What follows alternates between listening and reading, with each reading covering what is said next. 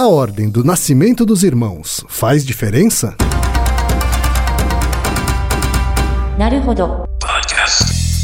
Bem-vindo ao Naruhodô, podcast para quem tem fome de aprender. Eu sou Ken Fujioka. Eu sou Altair de Souza. E hoje é dia de quê? Fúteis e úteis. Vamos para os recados da paróquia, Altair. Bora. Número 1, um, vai no apoia.se e deixa sua contribuição. Já agradecemos. Número 2, vai no iTunes Store e deixa 5 estrelas e um comentário. Isso aí. E número 3, apresente o Naruhodo para uma amiga ou um amigo que não conhece o Naruhodo ou que nunca tem ouvido um podcast. Vamos aumentar o tamanho da podosfera. É isso aí. Antes da pauta, mais um recado. O Naruhodô está abrindo espaço para o podcast das Minas, porque representatividade é importante também na podosfera. O destaque de hoje vai para o podcast Pergunta de Quinta, comandado pela Mona Motterly. Ouça o recado que ela deixou para você, ouvinte do Naruhodô, e conheça o podcast Pergunta de Quinta com o Saque Feminista e o PDQ Veganista.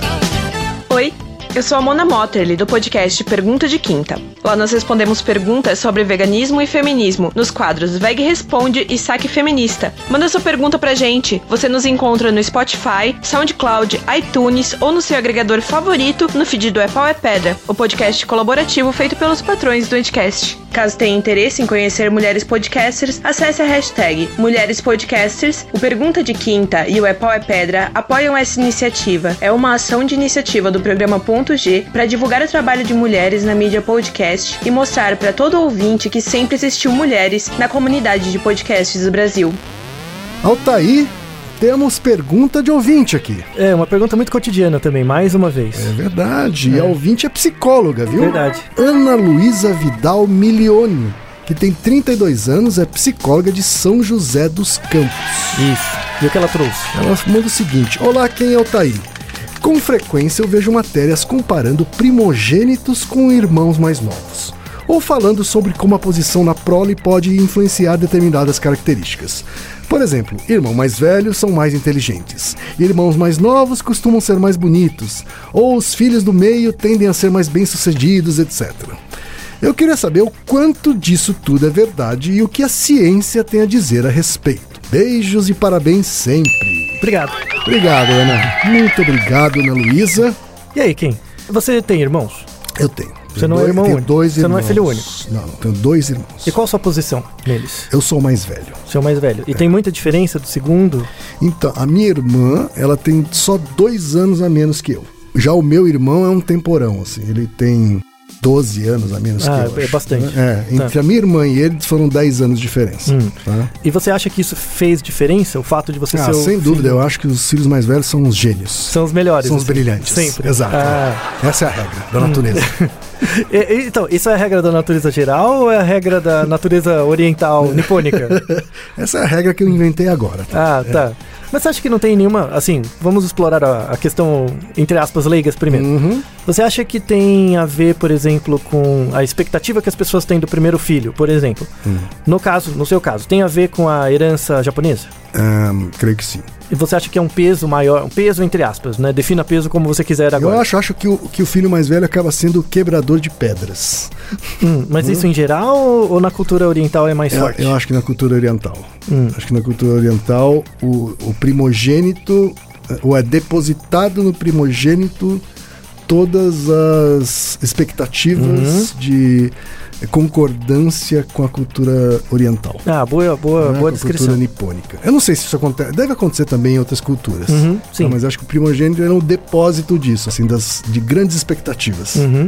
inclusive culturais. Hum. né? E, por exemplo, se você fosse uma menina, ou se sua irmã fosse a, a primogênita, você acha que seria a mesma coisa? Acho que sim. Seria, a expectativa seria mais ou menos Eu acho que sim. É, Eu vou falar baseado em cima dos álbuns de fotos. Ah, claro. tá? O meu álbum de fotos, Uhum. ele começa assim. Você abre a primeira página, tá? E vai estar lá, dia 1.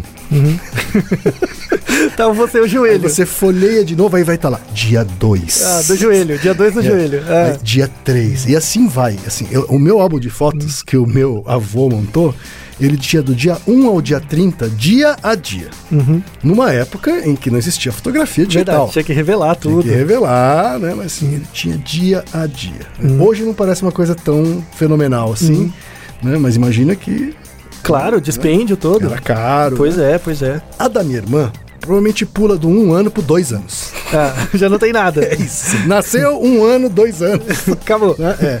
O meu irmão não tem álbum. Ah, nem o, algo mais, tem. o mais novo não tem nem álbum dele. Ah, assim. que Tem umas interessante. fotos dele, assim. Meus perdidos, né? Isso, ele no meu colo. Quando tal. ele mesmo começou a tirar fotos, aí ele começou a ter Exatamente, foto. Ah. Exatamente, mas eu não, eu tinha no artístico, assim. Uhum. Eu, tinha, eu tinha um álbum só meu. Só você. É, Ah. Então, acho que isso simboliza bem as expectativas que você tem em cima do primogênito. Então, aí você acha que a expectativa sobre o primogênito, por exemplo, ela é construída ou de fato o fato de você ser primogênito gera uma característica que determina biologicamente o seu desempenho posterior?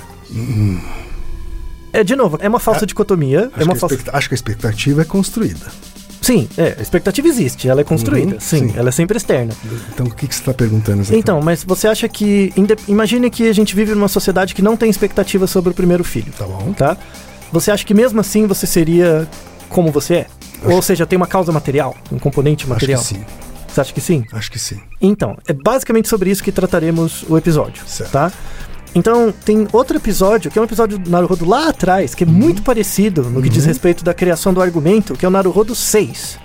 Que é o mulheres que vivem juntas ovulam ao mesmo tempo? Isso, é, é porque é uma coisa que parece muito comum, né? Todo mundo fala, não, sim, óvulo ao mesmo tempo, e a gente viu que não é bem assim. Naruhodo 6 até. Naruhodo 6, parece, meia dúzia. Parece que faz anos. Isso, faz três anos, mais ou menos, né? Então, Verdade. É. E ainda hoje a gente recebe pergunta assim, hein? pois é. Se as mulheres, quando convivem muito juntas, elas passam a ovular ao mesmo tempo. E sim, que, que tá no- ouçam, ouçam o episódio número 6. É, que tá no, no ideário comum social, né? É uma representação social. No episódio 168, que é aquele japonês, é tudo igual, Uhum. a gente fala um pouquinho do mecanismo que gera isso, né? Que uma certa crença que pode não ter a ver nada com a, um dado material biológico Sim. acaba virando uma é, representação social. Uhum. E aí as pessoas acabam se definindo por essa representação social mesmo não tendo uma causa material formal, tá? Desculpa, Kim. Desculpa por isso, mas o que a gente tem como evidência hoje em dia é que a ordem de nascimento não afeta em nada. Nada. Nada. Nada do ponto de vista material ou formal, Tá. tá? E eu quero, assim, não vou deixar só a fala pronta, eu quero justificar isso, né, com base no- nos trabalhos. Então, vamos... Então o fato de eu ter nascido brilhante com o primogênito é uma, É um- é um, um- Você uma felicidade da natureza. Então. Exato, isso. É, um é um- uma sorte, é uma benesse estocástica que você teve, basicamente. Né? De novo, vamos, vamos retomar a questão das expectativas, né? Em geral, então você tem que imaginar sociedades modernas ocidentais, Certo. tá? Em geral, industrializadas, tá? Em geral, as expectativas sobre os primogênitos, os primeiros filhos, são, como é o primeiro filho do casal, eles têm uma carga de expectativas maiores sobre o desempenho deles, né, em geral, porque é o primeiro filho, o casal é mais jovem, enfim. E isso diz, eu tô falando do senso comum. Se espera que os primogênitos tenham mais responsabilidade e liderança, tá? Quando o primeiro filho deixa de ser o primeiro, Sim. é, e aparece o segundo, que destrona o lugar do primeiro, né? O primeiro filho passa a ser. Ele era mimado, porque era o primeiro.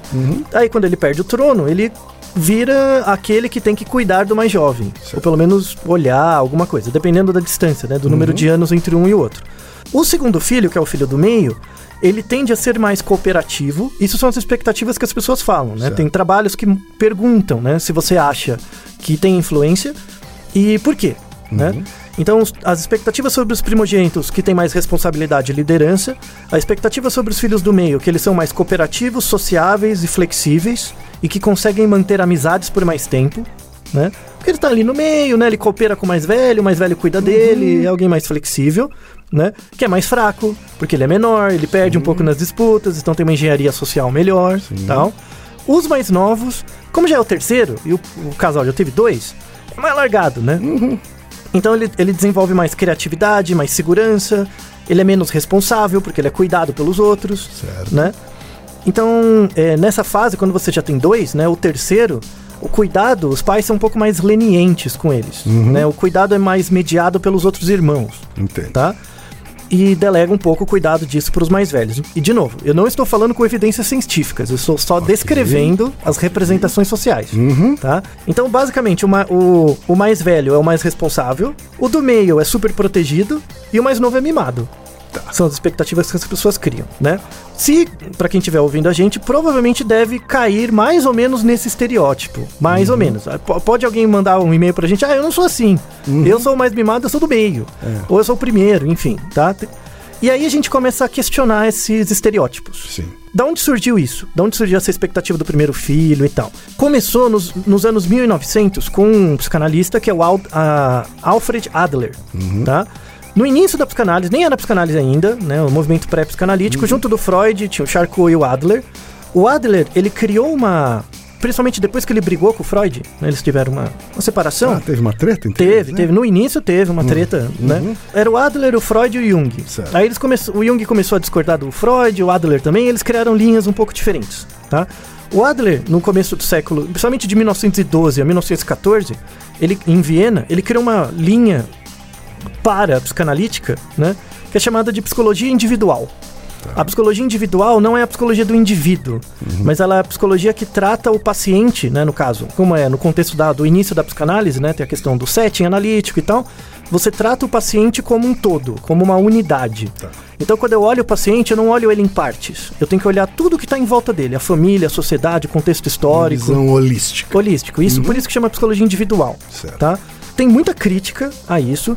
O Adler foi o que impôs essa descrição das famílias. Ele trabalhava muito com psicanálise familiar, infantil, e ele descreveu a dinâmica das famílias como isso. O filho mais velho tem de fato diferenças do meio, do mais novo. Se você é filho único, é outra característica. Se você é filho único, você não é o primeiro, só tem você. Em geral, você tem mais recursos, você desenvolve uma capacidade verbal e responsabilidade maior, porque você lida mais com, com pessoas adultas, né? Se acha que filhos únicos são mais inteligentes, tá? Tudo isso foi construído pelo Adler Certo.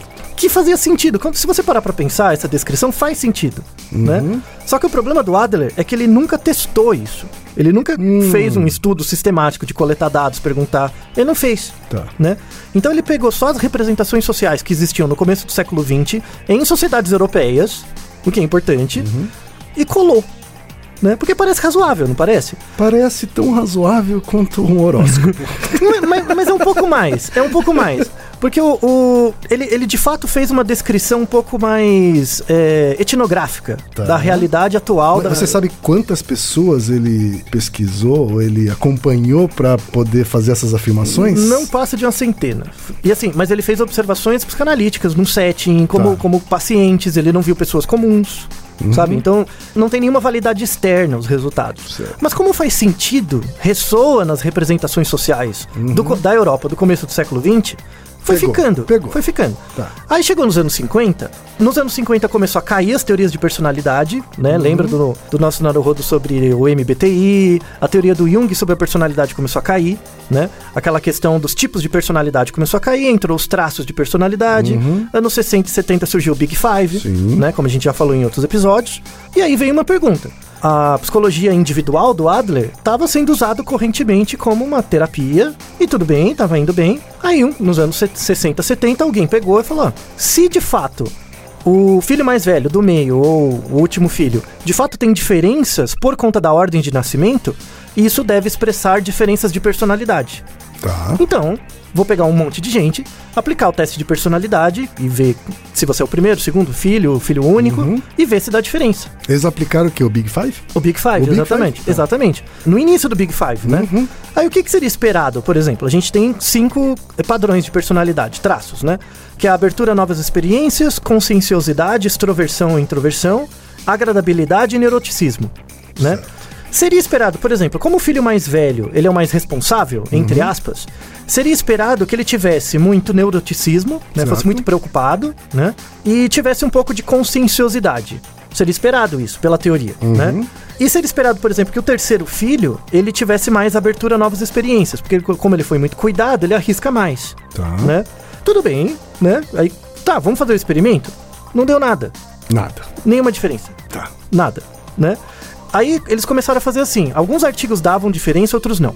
Né? Tinha aquela discussão, aquela briga nos 70, anos 80, aquela coisa, né? Psicologia social de método não tinha nada, aquela bagunça.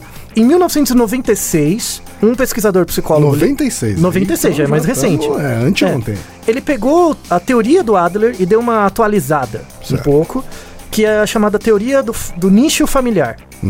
Que dependendo da sua posição no nicho, tem diferenças de estruturais lá, de crescimento e desenvolvimento, né? Que é o Frank eh, Soloway. E essa teoria do nicho familiar era meio. era uma teoria do Adler eh, atualizada. Tá. E ele defendia de fato que tinha diferenças em função da ordem, tá? E que tinha que ter uma orientação dos pais pro cuidado com cada com cada filho, enfim. Mas ele era um, um defensor de Adler. Ele era um defensor inicial do Adler, ele fez alguns artigos mostrando que parecia que tinha relação, Certo. tá?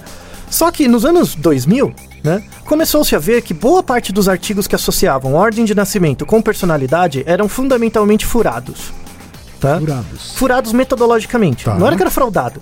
Furado pelo seguinte: Problemas de metodologia. Metodologia. Hum. É, Eu mostro alguma- algumas causas. Como eram feitas as coletas de dados sobre os filhos? Você entrevistava eles. Era então, tudo declarado. declarado. Então chegava pra você, você é o primeiro filho? Sim. O que, que você acha de você mesmo e dos seus irmãos? Uhum. Aí eu pegava os seus irmãos e perguntava a mesma coisa. O que, que acha de vocês e deles mesmos? Certo. Tá?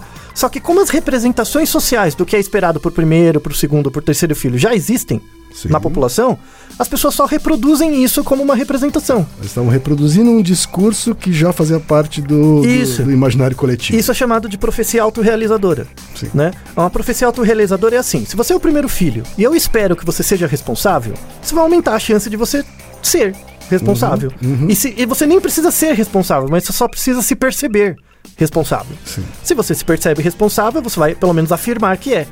Logo, vira um, um raciocínio circular do discurso. É verdade. Tá? Se é esperado que você, por exemplo, seja presunçoso ou largado, vai aumentar a sua probabilidade de ser, por uma representação social construída, né? Uhum. Inconscientemente, né? Sim. Ele vai falar, bom, eh, ele, não- ele não raciocina isso, mas ele, ele vai se comportar como um largado, já que não se espera muito dele mesmo. Isso, né? exato, exato. E inclusive ele vai ler sobre isso. Ah, o último filho ele é mais cuidado pelos outros, e os pais já não ligam muito, ele vai incorporar isso Uhum. Certo. nos discursos, né? Então, fundamentalmente, os estudos amostrais, com pequenas amostras, baseadas em autorrelato, todos esses artigos foram pro vinagre. Sim, foram, mano, essas evidências Entendi. são muito ruins. Como é que a gente testa isso de verdade? Com uma amostra grande, populacional, em que eu vou. Eu não vou te perguntar nada. Isso, exato. É, Primeira eu- coisa, né? Não, não vou me basear em declarações. Isso, eu não te pergunto nada, eu aplico o Big Five e pego sua posição. Só, tá? Só que precisava de tempo, dinheiro, investimento. Os artigos só foram escritos a partir de 2012. Que é hoje à Caramba, tarde. Ah, pois é, hoje à É, tarde. dois Adler fez 100 anos quase, né? Aham. E fizeram, né, o trabalho. Vamos deixar na descrição, tem um artigo dizer, um de... século depois de Adler foi feito o teste que Adler Teste deveria mesmo. ter feito. Exato. É. Foram feito um, um teste no- nos Estados Unidos, Uhum. né, com a amostra americana, com 400 mil crianças. Aí é uma É, amostra, hein? tem- são dois Isso é artigos que amostra. a gente vai deixar, um de 2012 e um de 2015, uma com 20 mil e outro com 400 mil, Uhum. onde você compara a ordem de, de nascimento com os resultados dos testes de personalidade e o que, que a gente tem? Nada. Não dá nenhuma diferença. Nenhuma. Nenhuma correlação interessante. Nada. Nada. Não tem nenhuma diferença. A única pequena diferença que apareceu numa amostra com 400 mil pessoas. Então veja que é uma validade populacional, tem uma validade na média da população, mas que não explica muitas variações individuais. Certo. Tá? Então, com base no N de 400 mil, se identificou que os, os filhos mais velhos têm uma diferença no intelecto, que é diferente de inteligência. Tá, me Tá? explica a diferença entre Então. intelecto e inteligência. In- então. Diferença de intelecto é, é como você se comporta no teste. Então, se eu te aplico um teste de QI, seu QI dá 120, Hum. Sei. isso é uma- um atributo ligado ao intelecto. Inteligência, tem o nosso Naruhodo sobre inteligência. Sim. Inteligência é a habilidade de aprender. Sim. A habilidade de aprender é medida pelo QI, mas o, o- a inteligência é muito mais que isso. Sim. Então, é, se- viu-se que a única diferença, personalidade não tem nada, a única diferença se viu é que os irmãos mais velhos têm um intelecto um pouquinho maior. Sabe quanto? Um ponto e meio. Então, se você tem o QI 100, Uhum. o seu irmão mais velho, o suposto irmão mais velho, vai ter o QI 101 e meio. Tá. Que na prática, como psicólogo, não é nada. Sim. Nada, não faz nenhuma diferença real, individual, nada, tá? Outra coisa inter- interessante também é chamado, é, que mostra que não tem nenhuma relação da ordem, né? Que é chamado efeito tábula rasa. Porque, ó, pensa comigo. Se o fato de você ser o primeiro filho gera uma diferença na personalidade, é como se você viesse ao mundo sem nada. Você não tivesse nada biologicamente que te ajudasse a se defender do fato de você ser o primeiro filho, ou o segundo, ou o terceiro. Isso é chamado efeito tábula rasa. Então o Adler desconsiderava isso. Ele achava que, de fato, a ordem de nascimento tinha uma importância muito maior do que de fato tem. Então, isso não tem, não tem nenhuma evidência do ponto de vista de teste Certo. formal, tá? A gente deixa esses artigos para quem tiver curiosidade. Tem um outro fenômeno também é, ligado a esse erro de julgamento, que é chamado efeito de ameaça ao estereótipo. Hum. É um efeito da psicologia social. Você é o filho mais velho, é esperado que você seja mais responsável. Sim. Você tem que incorporar o estereótipo de ser aquele que é mais responsável. Uhum, que é um pouco aquilo que a gente estava falando antes da expectativa que já existe Exato. socialmente, ele incorpora aquela expectativa. como estereótipo. Então, isso a gente mostra muito no episódio sobre se japonês é tudo igual. Tem japoneses, por exemplo, que compram o estereótipo de japonês, de Sim, ser inteligente, sim. de ser esforçado, de ser. de já. Bom de matemática, Isso. saber tirar fotografia. Exato. e aí, muitos compram isso, Uhum. né? Outros não. Então, quando você é confrontado com isso, tem a ameaça ao estereótipo, você reafirma. Uhum. Mas, de novo, não tem nenhuma base material formal, não tem uma base nenhuma para além do seu controle. tá? Você poderia escolher não, ter, não ser o responsável e tal. Por isso que quando você fala essas descrições generalistas para as pessoas, tem muitas exceções. Uhum. Fala, ah, eu sou mais velho, mas eu sou largado. Ou, entendendo? Comigo não aconteceu assim. Eu sou Uhum. adotado, por exemplo. Ou, sei lá, eu, eu não acho que... Não, não vale para mim, sabe? Vira meio um horóscopo mesmo, Uhum. Sim. sabe? Sim. É- Eu já vi japonês falar assim: eu sou um japonês paraguaio. Exato. É uma... Assim? Falei, Não, cara. Então, você é só comum. Você é só um indivíduo. Exato, você é só um indivíduo, só que você Porque está... ele lu- incorporou. Isso, Né, você está lutando de contra a japonês ameaça do esperava certas coisas que ele não tem. Isso, é um estereótipo que ele incorporou, ele está lutando contra isso, ele criou outro estereótipo, do Isso. japonês paraguaio. Que ainda é preconceito com o paraguaio. Exato, com, De quebra ainda. Com todos, né? Então, então você, você vê que tem várias, é, vários argumentos mostrando que o efeito de expectativa sobre a ordem dos filhos é muito culturalmente construído. Certo. Tá? Não tem base biológica nenhuma, tanto do ponto de vista de personalidade, como mesmo busca de genes, sabe? Feito de primeiro filho. Não tem nenhuma evidência de que isso afete em alguma coisa. Tá. Tá? Além disso, eu quero Mas, trazer. mas é real. Esse construído é real. O construído é uma expectativa real. Uhum. E aí as pessoas compram o estereótipo. Compram no sentido, elas não têm controle, sabe? Não é. Claro. É, é- é É algo construído claro. mesmo, Uhum. Inclusive porque começa desde a infância. As pequenas interações pai e bebê já começam com essas expectativas. Claro. Os pequenos não ditos, sabe? Esse é o meu herdeiro. Isso, exato, é o varão, sabe? Todas essas pequenas expectativas geram uma marca Uhum. inconsciente, a pessoa não sabe, né? Então, o- por exemplo, a teoria do Adler sobre a formação das famílias é uma profecia autorrealizadora. Você impõe isso como uma realidade social, as pessoas compram e aí vai sendo construído mesmo. Quando você é uma exceção, você está fora da norma. Sim. Você não é esperado, então você, você é um primeiro filho esquisito, sabe? Você é a ovelha negra. A ovelha negra é um nome que representa, de fato, uma não anuência à representação social, mas que na verdade é algo comum, é algo normal, não tem nenhum problema, é esperado. Vale a pena trazer aqui um argumento antropológico. O fato da gente ter famílias. Primeiro, tem que definir o que é uma família. Verdade. Antropologicamente, é uma família. Nossa, tem uma treta monstra que eu não vou Verdade, entrar aqui, que é. não vai ficar dois dias falando. Hum, Pode pode ser pauta para outro episódio. Pois é, o que é uma família, tá? Mas vale a pena trazer o argumento antropológico inicial. Eu vou dar um exemplo de uma família que existe hoje, tá? Um tipo de família. Na Guiana, nas Guianas, francesa e Tá. holandesa, você tem um tipo de família em algumas comunidades que é chamada família matrifocal. Tá. Então, não tem esse modelo, por exemplo, de que tem o homem e a mulher, eles casam, têm filho, vivem juntos. Ah, os não? filhos... Não, não é Tá. assim. É uma família matrifocal. É uma família composta só de mulheres. Você tem a mãe, Hum. a mãe tem os filhos dentro da casa. Certo. Quando os filhos meninos ficam grandes, eles saem e só ficam as meninas. Tá. E só ficam as filhas dessas meninas. Então fica a mãe, a avó, a mãe e os netos. E As são netas. Netas. E são casas só de mulheres. Uhum. Né? Isso é, é documentado antropologicamente, tem registros e tal, até hoje. Então as famílias não são formadas em função do casamento. Uhum. Elas são formadas por unidades familiares matrilineares. Claro. Você acha que a ordem de nascimento influencia alguma coisa? Não, não tem nada a ver, Uhum. sabe? Se você pega na Idade Média, as famílias, os filhos eram criados todos juntos. Sim, sim. Tinha lá 300 milhões de filhos. Ou seja, não. A, a- noção de família que a gente tem hoje é uma noção do final do século XIX. Ela não tem nenhum impacto material e formal na construção Uhum. da personalidade das pessoas, mas ela tem uma influência social. Então ela influencia as expectativas que as pessoas criam, né? E esse exemplo é muito legal para mostrar o quanto o peso da sociedade. Então a gente fala em muitos episódios, né? O peso da biologia, que a cultura é fruto de seleção natural. A gente tem o contrário. Esse é um caso em que a sociedade cria regras impositivas aos indivíduos que muitas vezes massacram eles em posições das quais eles não têm nenhuma preparação biológica ou psicológica para isso. Né?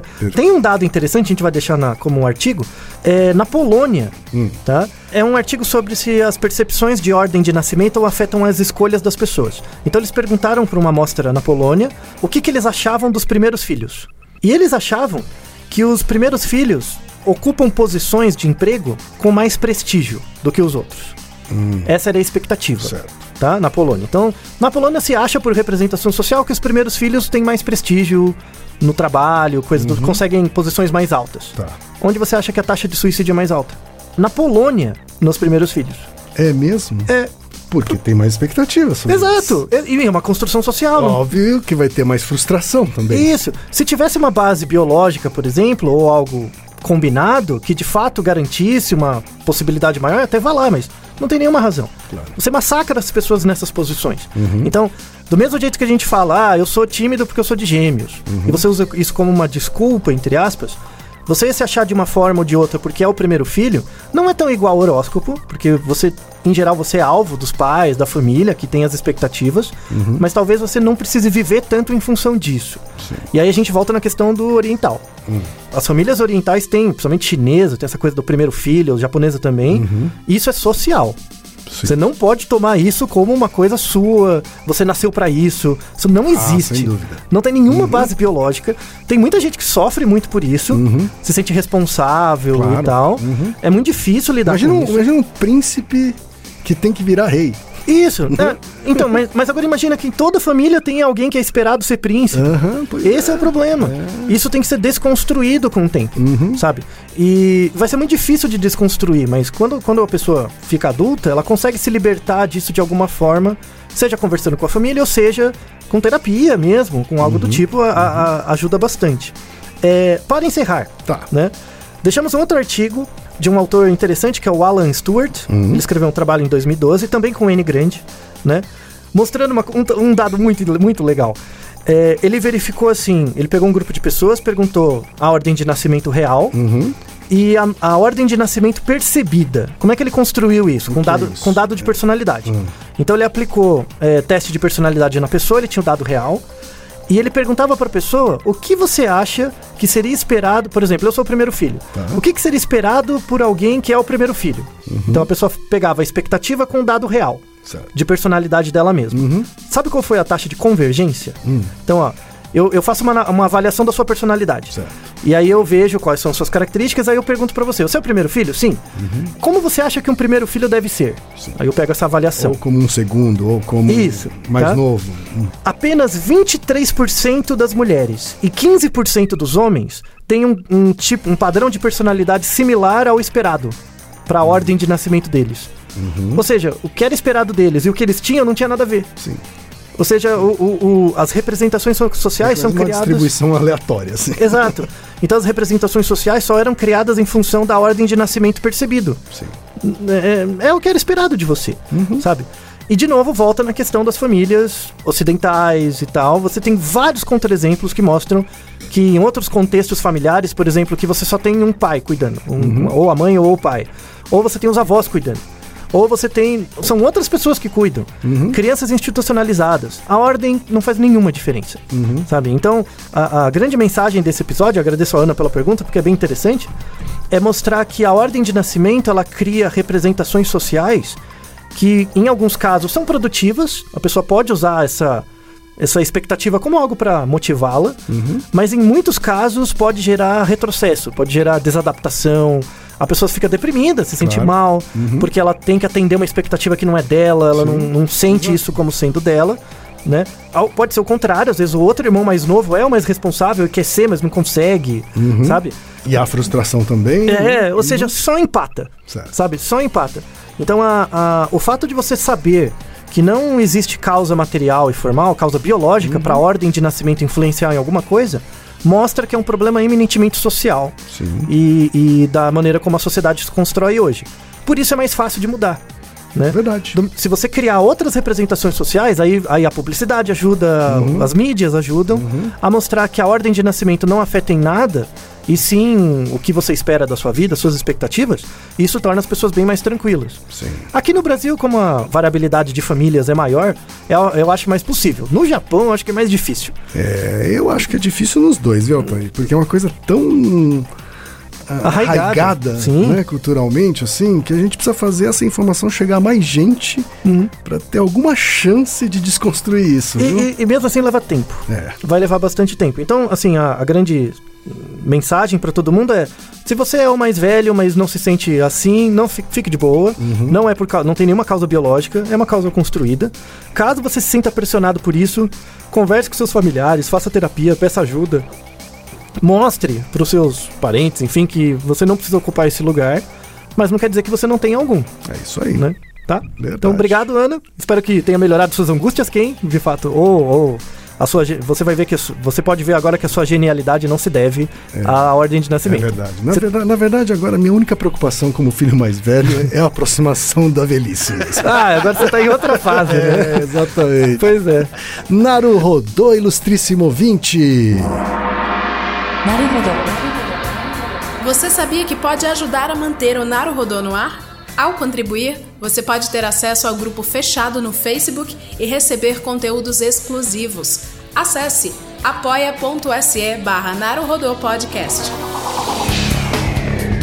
E você já sabe, aqui no Naruhodô, quem faz a pauta é você. Você tem alguma pergunta pra gente ou quer comentar algum episódio? Escreva pra nós. Podcast arroba naruhodô.com.br Repetindo, Podcast arroba naruhodô.com.br e lembre-se, mande nome completo, idade, profissão e a cidade de onde você está falando. É isso aí. なるほど。 Esse podcast é apresentado por b9.com.br.